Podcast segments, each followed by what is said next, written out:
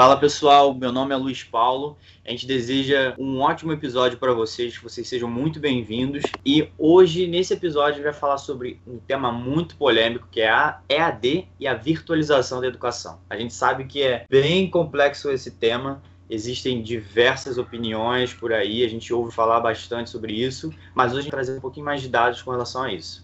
E o meu convidado hoje é o Igor, para a gente debater um pouquinho, mesmo porque a gente está vivendo isso na prática. Nossa faculdade não parou e a gente está tendo as aulas virtualizadas e a gente se propôs para trazer um pouquinho mais sobre como está sendo esse dia a dia e tudo mais. Beleza, gente? É isso aí, vamos falar um pouco mais sobre essa questão. Tem muita gente discutindo sobre se é bom, se é ruim, faz mal, faz bem, como é que o nosso governo está olhando para essa metodologia, enfim, vamos falar um pouco sobre isso.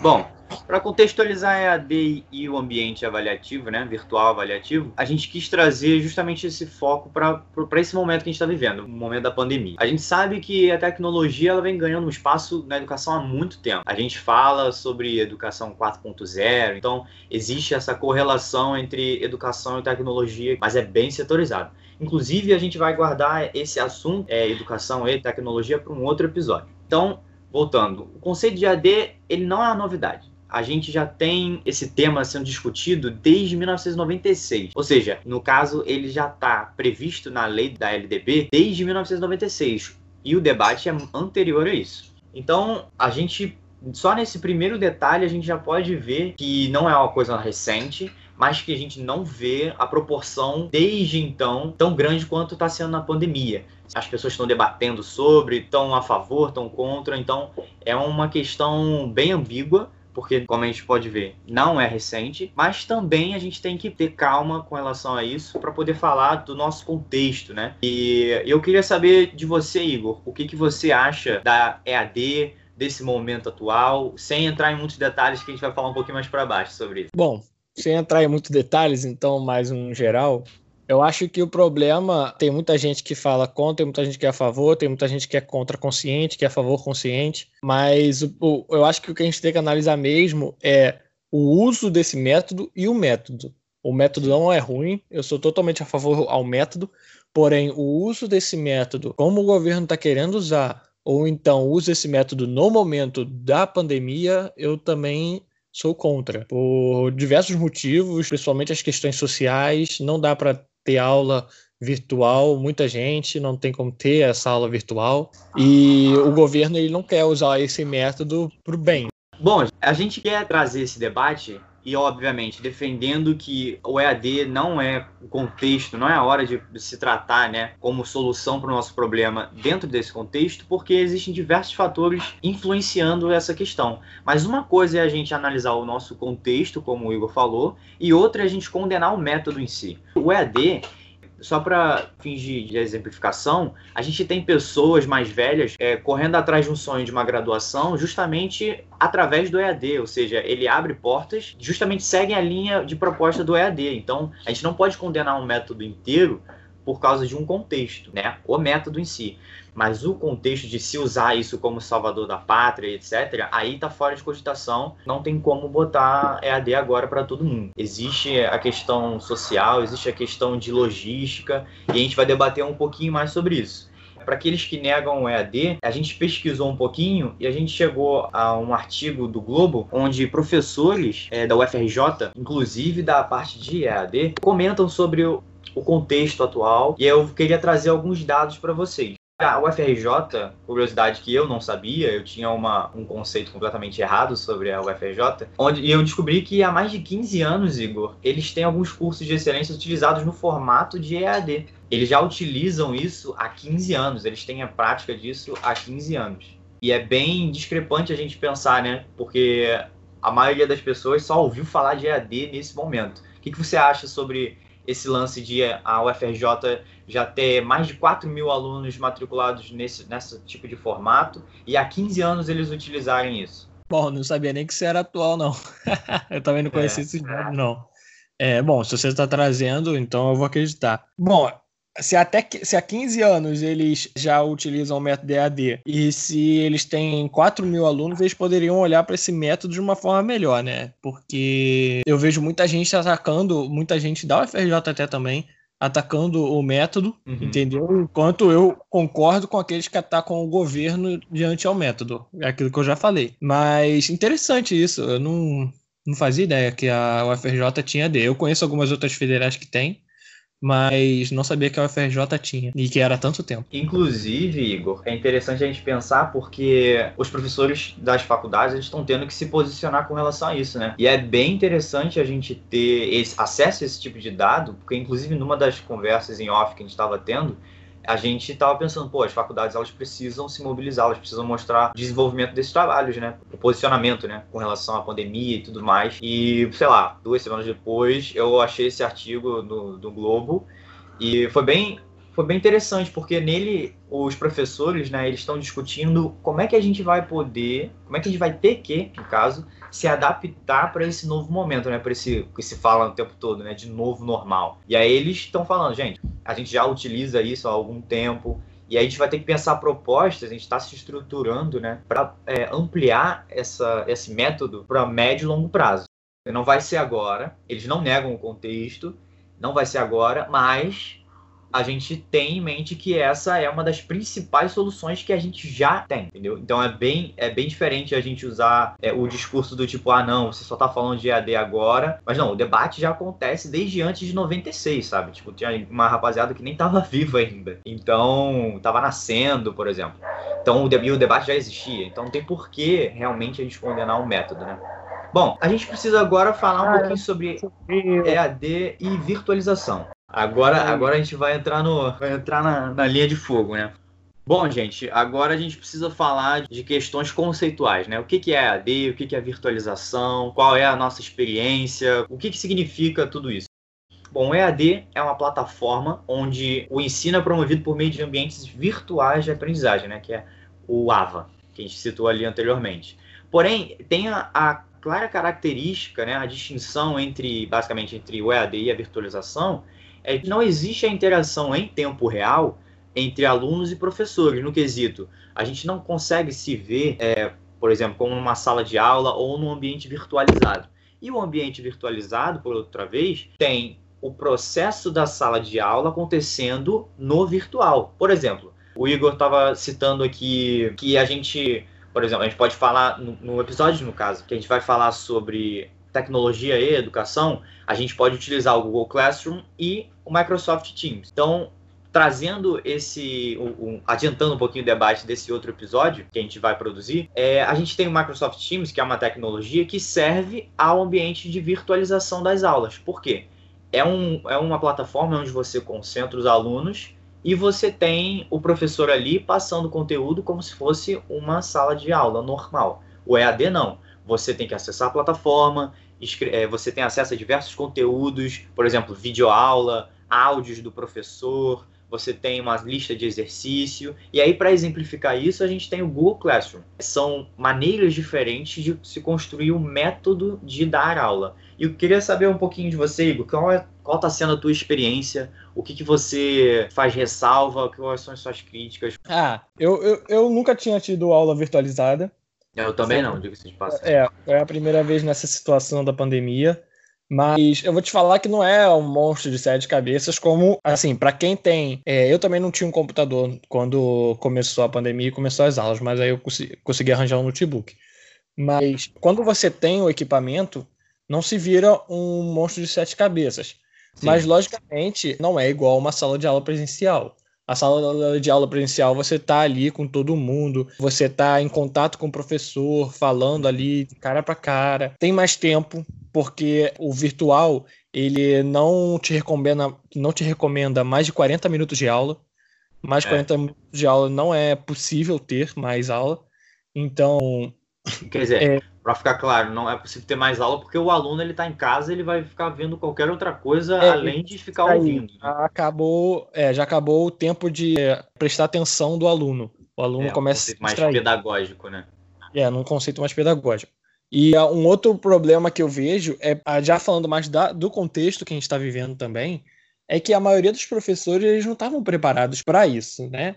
Você é. tinha assim, os professores que já trabalharam em EAD, que já fizeram EAD, e aí você já tem um passo a mais. Não é uma virtualização, como você mesmo já disse, mas já é um passo a mais. Agora, tem professor que nunca deu aula por computador, que nunca mexeu em tecno numa tecnologia dessa para dar aula, que nunca precisou gravar um vídeo para dar aula. Então, acaba que para esse professor tem uma dificuldade, e essa dificuldade ela é refletida no aluno, porque o aluno vai acabar não entendendo bem.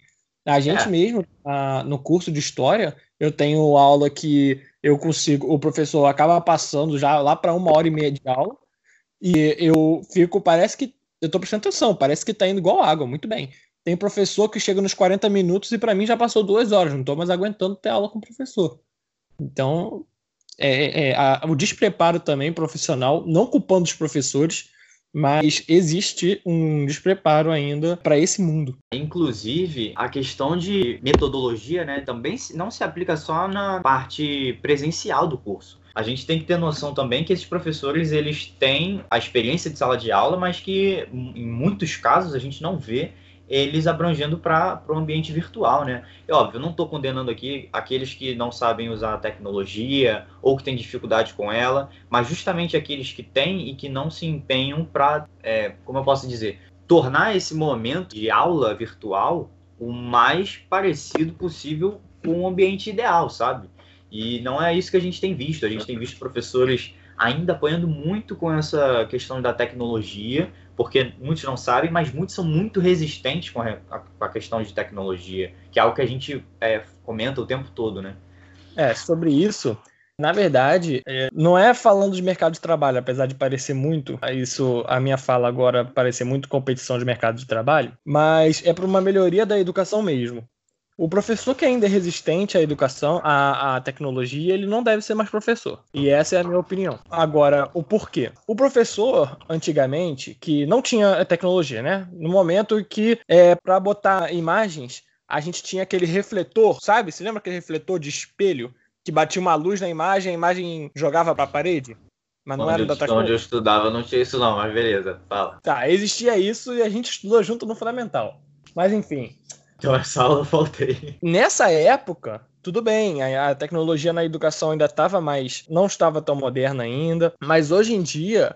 O problema não é a escola não ter tecnologia, lógico que isso é um problema, mas o professor, ele precisa saber mexer na, na, no computador, ele precisa saber mexer no data show, ele precisa saber mexer no, em qualquer tecnologia que seja, porque o jovem, o adolescente, a criança que está ali tendo aula com ele, é uma criança tecnológica. É uma criança que já nasce sabendo mexer nessas coisas. Então, um professor, como é que você vai ensinar, como é que você vai dar educação, como é que você vai dar aula para um grupo de pessoas que sabem muito mexer na tecnologia, só que você não sabe mexer na tecnologia. Você só tem, no final de tudo, você tem conhecimento daquela matéria, não é isso que eu tô falando, você tem conhecimento, mas você não tem a prática mais, porque a prática que você tem é uma prática antiga. A prática que você tem é uma prática que já está se perdendo, é uma prática que já deveria não estar mais sendo usada. Então, é lógico que para isso a gente precisa Ou entrar pelo menos adaptada, né? Ou adaptada. É lógico que para isso a gente precisa entrar na questão do ensino público não ter condições, mas o professor ele precisa saber mexer, porque ele precisa falar a língua do jovem, ele precisa falar a língua do adolescente. Se você for falar de mercado, por exemplo, um vendedor de roupa. Quando eu era vendedor de roupa, quando eu vendia roupa na loja, eu precisava saber o que o meu público estava querendo. Eu precisava me adaptar. Eu via aquela pessoa, meio que jogava uma conversa com ela para entender como é que era, como ela, a língua dela, como é que ela falava, para poder vender a roupa melhor para ela. O uhum. professor, qual é o público do professor? Não são os pais, não é a direção, são os alunos. Os alunos precisam de conhecimento. Se o professor não sabe falar a língua do aluno, o professor não está mais servindo para aquilo. Ele precisa se adaptar para poder servir.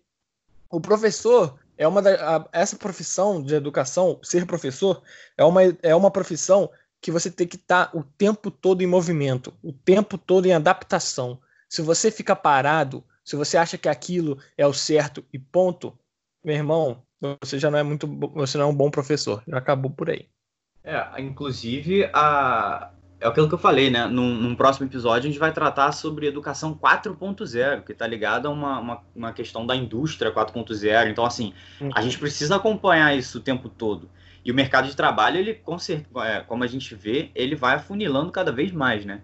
Então não, não sobra espaço para que eles querem ficar parados. Ou eles ficam numa esfera só, ou eles vão se aprofundando para poder acompanhar o mercado.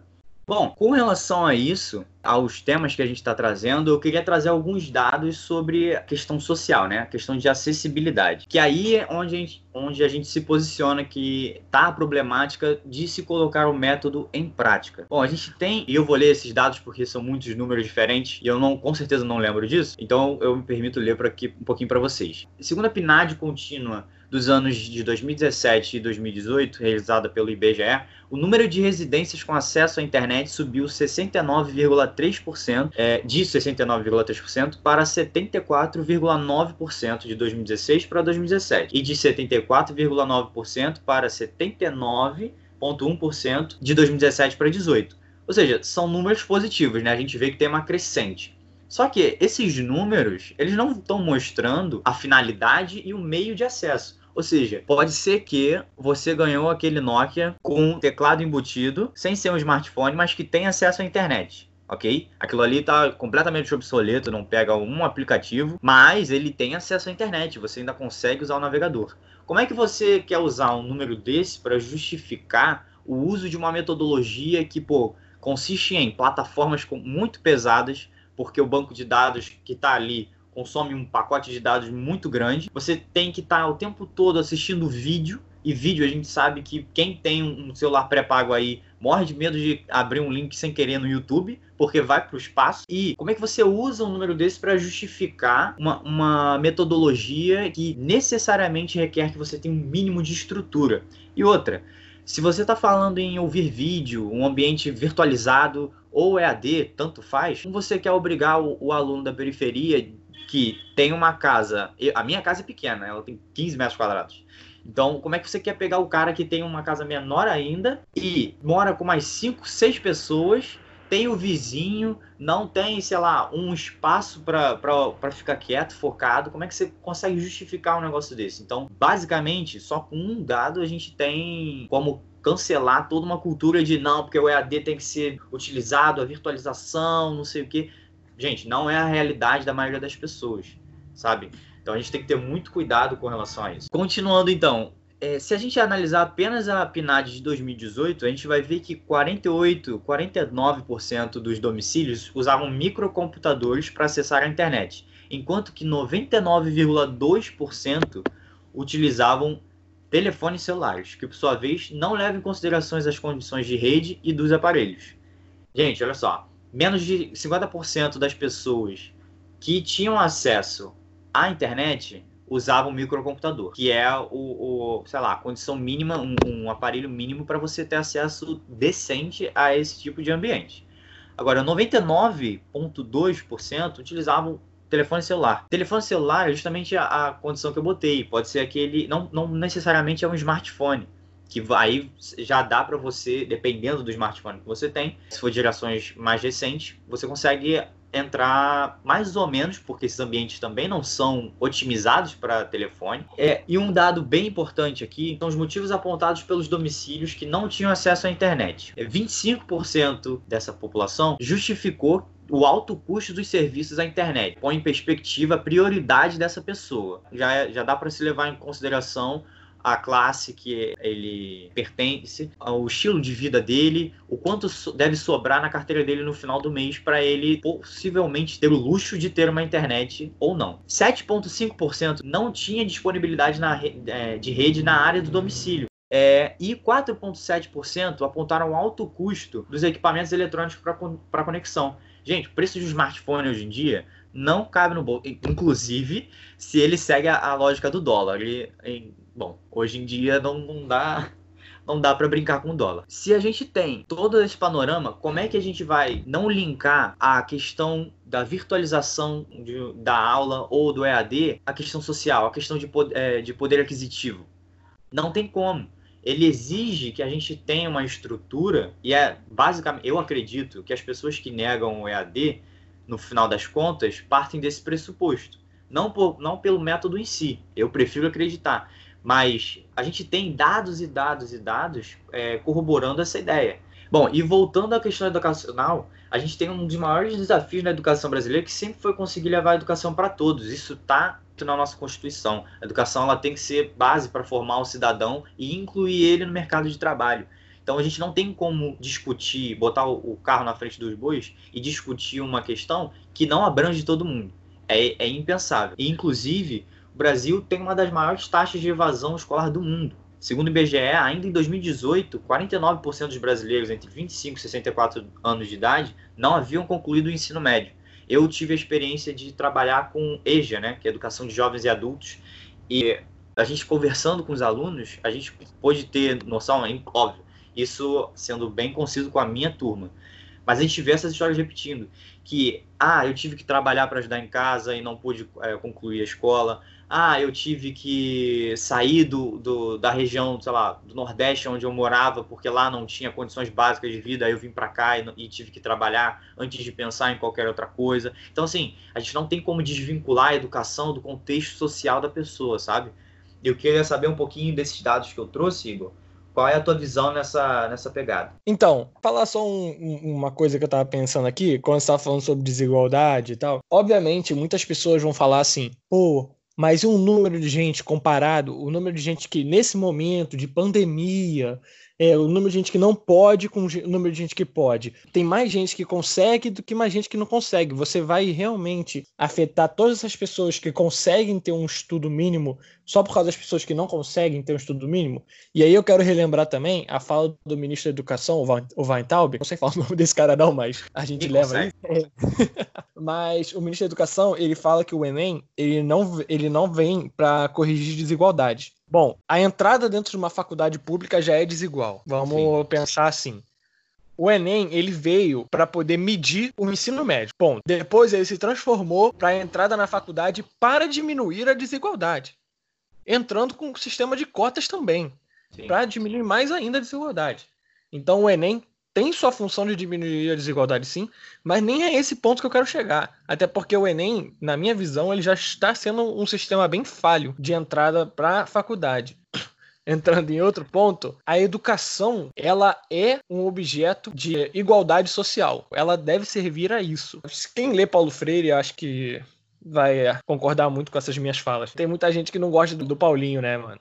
É. Paulinho Freire, ele ataca, machuca muita gente. É, assim, machuca porque é verdade, né, cara? A verdade dói, né? É a frase. É, é. Se você lê Paulo Freire, e isso eu falo para quem não leu, ou para quem lê um pouco, ou para quem já tá lendo, ou para quem já leu, vai concordar comigo. E para quem tá lendo vai concordar também. Se você acha que também, se você acha que conhece educação política, né, mas nunca leu Paulo Freire, você vai conhecer novas coisas lendo Paulo Freire. Paulo Freire é. abre mente de um jeito Sim. que é sensacional, cara. É sensacional. Ler Paulo Freire, qualquer livro dele, cara, qualquer trabalho dele, abre sua mente de uma forma que você nem imagina. E não tem discussão aquilo que ele fala. É um, você entende aquilo e ele escreveu há um tempo e continua muito atual. Eu acho que a educação ela veio para ter igualdade mesmo. Então também ele tem que ser igual. Então se tiver uma pessoa se tiver uma pessoa que não pode fazer o Enem por causa de um problema que não veio dela, né? Por causa de uma pandemia, você tem que corrigir esses problemas antes para depois ter uma prova dessa, porque aí a prova tem que ser para todo mundo.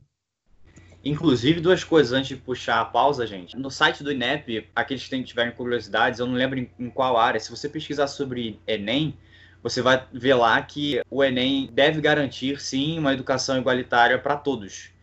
Eu não sei o que, que o ministro da Educação anda lendo, mas tá lá.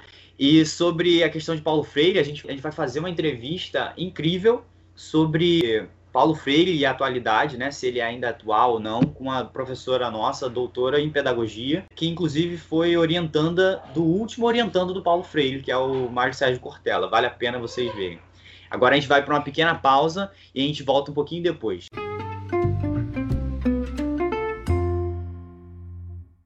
Bom, pessoal, voltamos do, da nossa pausinha.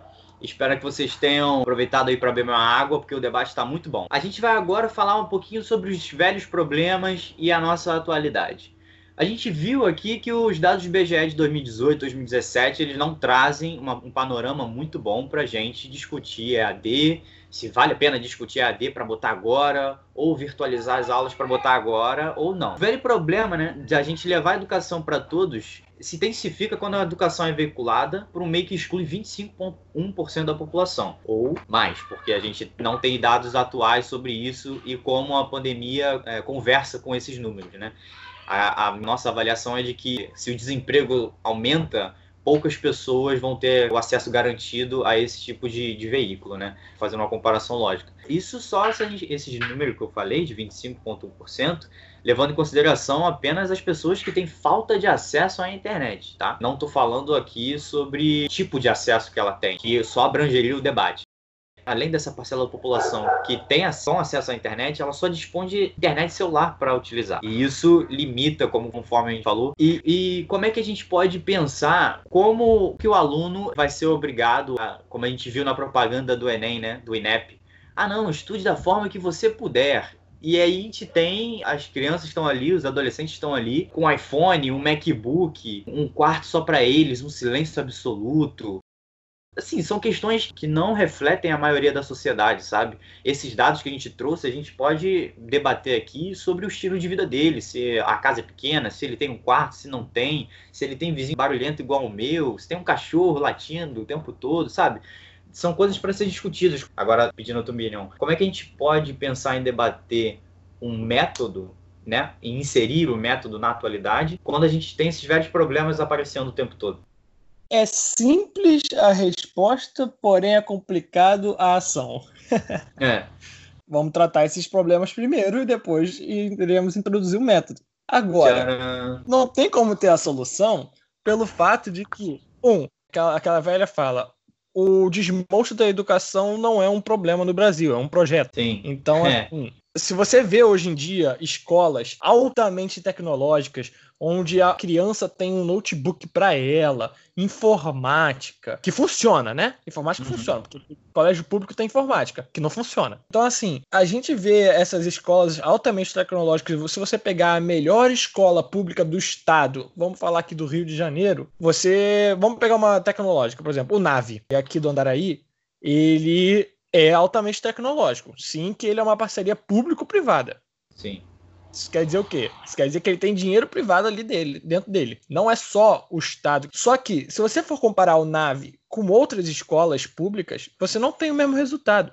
Então, assim, não tem como ter uma ação com o governo que a gente tem, e eu não digo só o governo, o executivo, que acabou de entrar, mas eu também falo sobre a questão dos governos estaduais, os municipais, Aí a gente entra no legislativo, até no judiciário. Isso tudo é um, um, projeto, como disseram, né? É um esquema com todo mundo, com o executivo, com o legislativo, com o judiciário, aquele esquema que falaram para tirar a Dilma. Então, é o mesmo esquema, é o mesmo esquema. E isso vem desde lá da era Vargas, antes até. É aquilo que eu falei no início. Falar o que tem que fazer é fácil, agora fazer é um troço que eu acho que nem eu vou estar tá vivo. Se a gente começar agora, eu ainda não estou vivo até ver a educação mudar para todo mundo. É, e avançando um pouquinho agora no debate, é, baseado nos números que eu citei aqui para vocês, e óbvio, a gente não tem a pretensão de abordar todos os, todo o escopo da problemática, porque a gente não tem acesso a todos os dados, só se a gente fosse ministro da educação para poder saber o, o que, que, de fato acontece, todos os números, o panorama geral.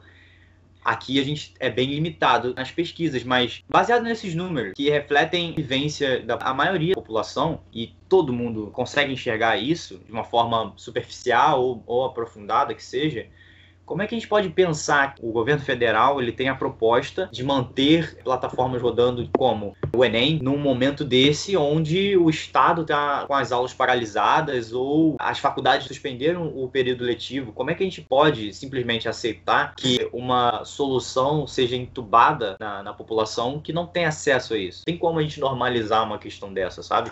Então, justamente a gente queria trazer essa diferenciação entre o método e o contexto. É, assim, esse governo ele tem uma característica que é deixar bem claro, não que os outros governos não faziam, mas é deixar bem claro que a elite ela tem os seus direitos garantidos Inclusive, acima do povo. O, o ministro anterior, né, o Vélez, Ele, ele, numa entrevista, ele falou que o intuito da educação superior seria formar uma elite intelectual e, só quem vai poder se formar nesse ano seria a, quem tem condições de ou de pagar ou de estudar desde sempre. Porque se, se mantiverem a, né, o Enem, no caso, quem está estudando desde sempre, quem só mudou para o ambiente virtual, não, não vai ter uma perda significativa nos estudos em comparação com os alunos da rede estadual, né? Sim, sim. Eu lembro dessa fala dele. O, mas é isso mesmo. Uma característica desse governo, e não só na educação, é mostrar que a elite tem os seus direitos garantidos. E esses direitos garantidos da elite, ele é um direito superior ao do povo. Lógico que isso é errado, né? Eu não vou concordar com isso. Mas é o que a elite quer e a elite política também concorda.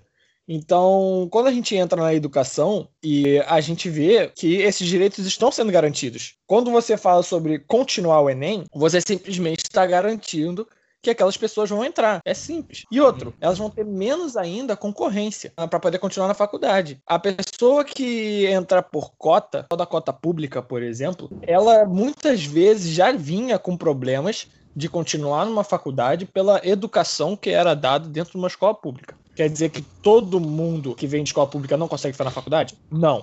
Mas quer dizer que muitas pessoas de escola pública não conseguem acompanhar a faculdade pelo ensino dado, ou então mesmo pela questão financeira. A pessoa é uma pessoa pobre entrando numa faculdade em que ela precisa se manter livro, ela precisa de passagem, ela tá, tem bilhete único universitário, mas e o livro? Entendeu? Uhum. O livro pra caramba. Se a pessoa fizer medicina, um curso elitista, ela vai conseguir manter? Se ela pegar outro curso elitista, direito. Pô, aquele livro lá, grandãozão do que lançou uma vez por ano. O Vadmeco. Isso aí mesmo. Imagina comprar todos os textos toda vez no ano, mano. Cara, então, tipo assim, os nossos livros aí são meio baratos até, né? A gente pode concordar. Quase um ah, eu não sei não. Pra quem é pobre é. igual a mim. Não, é, tá. Mas eu tô falando comparado aos livros de direito e medicina.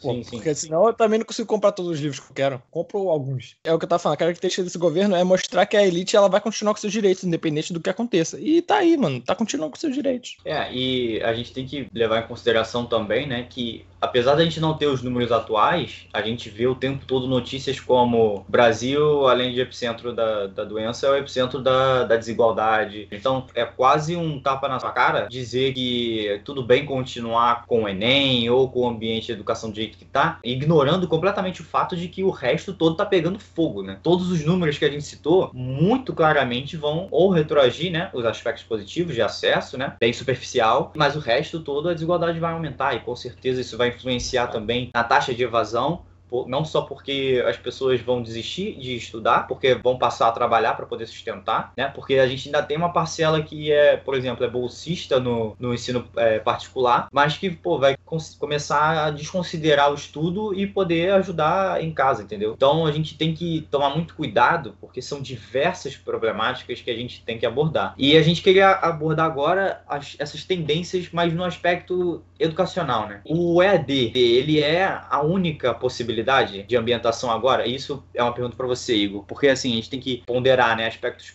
educacionais positivos e negativos, mais o contexto. É, falando sobre a, a questão do se é o único método EAD, primeiro tem a virtualização também, que é outro método. É, tem muitos municípios, estados que enviam material para criança, para a criança uhum. estudar em casa com os pais. Só que os pais não são professores, entendeu? Então, tipo assim, Sim. não tem como você querer que o pai ensine, porque nós que somos professores, apesar de a gente ainda não estar tá formado, mas a gente já trabalhou em sala de aula, a gente sabe que ser professor não é simplesmente pegar e explicar. Tem diferença entre o explicador e o professor, entendeu? É, é, uhum. Não é a mesma coisa. O professor ele conhece métodos educacionais, métodos pedagógicos, formas de ensinar aquela matéria.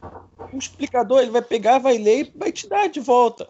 Então, assim, e outro, nem muitas vezes, como é que você vai botar uma mãe, um pai, para poder explicar para um filho um, sei lá, um problema super, hiper, mega difícil de matemática. Se eu tivesse um filho e ele me pedisse, me perguntasse sobre isso, eu ia falar, ah, meu filho, desculpa aí, mano, não vai rolar não, tá ligado? Pô, matemática não é meu forte não, cara. Mas assim, o que eu quero dizer é que não adianta governos enviarem o material para criança porque ela não vai estudar, cara. Não vai. É, ela pode até no início pegar uns livros e tal. Aquele pai ou aquela mãe mais rigorosos mandar o filho todo dia sentar para ler a matéria. Mas e aí, tudo bem, ler a matéria não quer dizer que você vai aprender a matéria. É, você pode tá, lá, tá lendo, né? Não é um é, livro. dormiu, acordou, já não sabe mais de nada. Ah. Então, assim, o ano letivo, e é algo muito importante dizer, é que o ano letivo ele não precisa estar de acordo com o ano do calendário. Hum. Você não precisa o ano letivo em 1 de janeiro e terminar em 31 de dezembro. Você não precisa ter esse tempo. A faculdade, por exemplo, a faculdade é por período.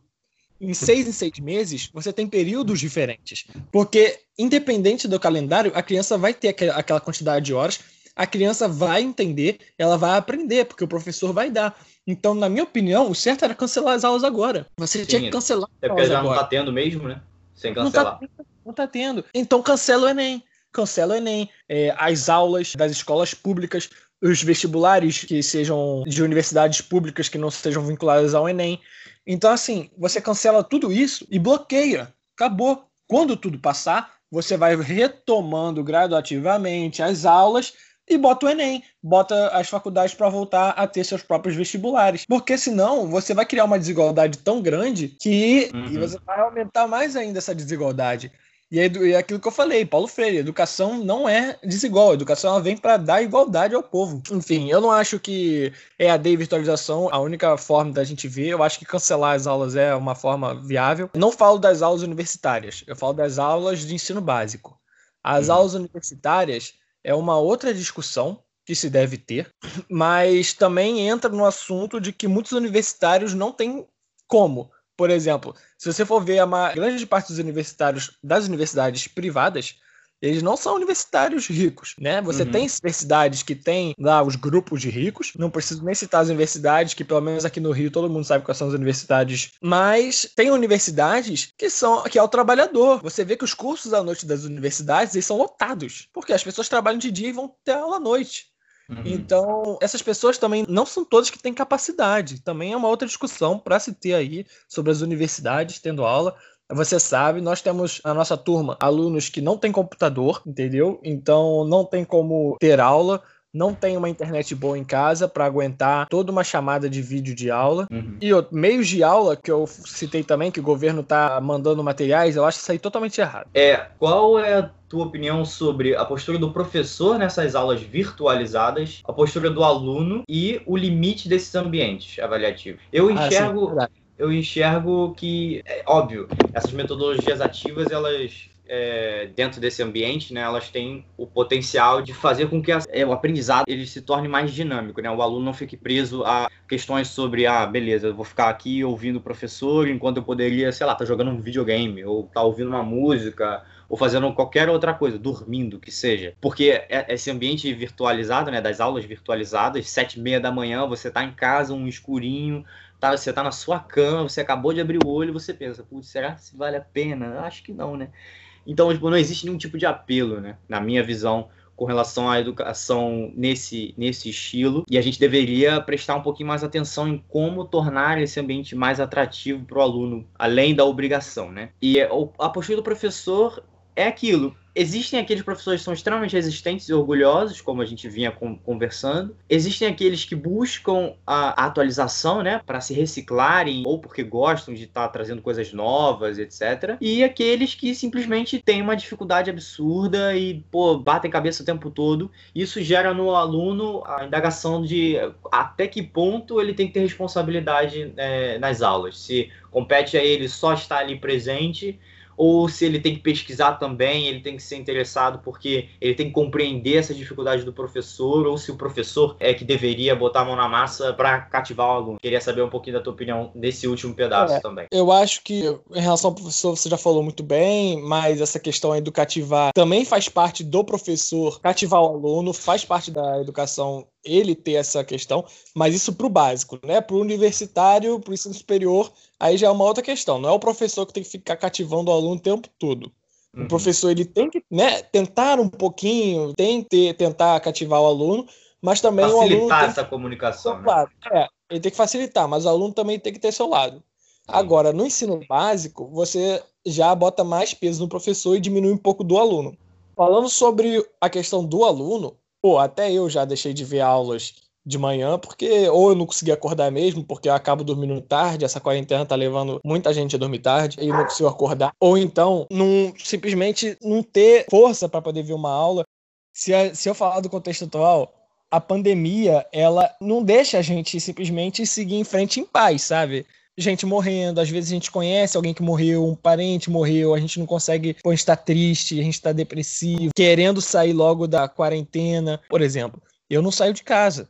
Eu não saio de casa. Tem gente aqui que sai de casa para fazer as compras, tem gente aqui que tá na minha casa que é de trabalho essencial, então tem que sair, mas eu não sou. Então eu não saio de casa. Eu tô em casa há dois meses. Bicho, isso aí tá uma loucura, tá uma loucura. E tem vezes que eu simplesmente não quero, não dá. E, e, você me conhece, a gente estuda junto. Eu não falto aula.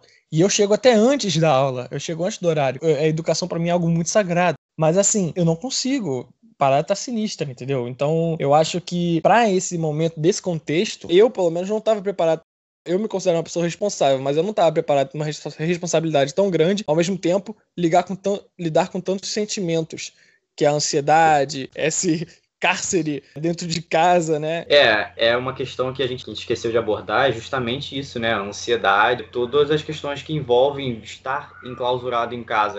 Tem gente que lida um pouquinho melhor, tem gente que não lida bem com isso. Também deve ser levado em consideração, inclusive no nosso próximo tópico. Mas antes a gente vai puxar um intervalinho para finalizar, falar sobre o Enem e vai levantar um questionamento para vocês interagirem com a gente no Instagram. E a gente se vê daqui a pouquinho.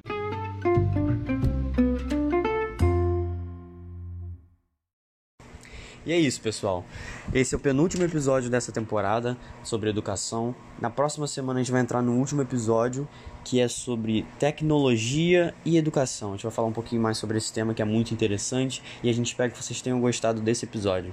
Não esqueçam de compartilhar com a gente o que vocês acharam no Instagram e de ficar ligado porque a gente sempre posta coisa lá. Até a próxima.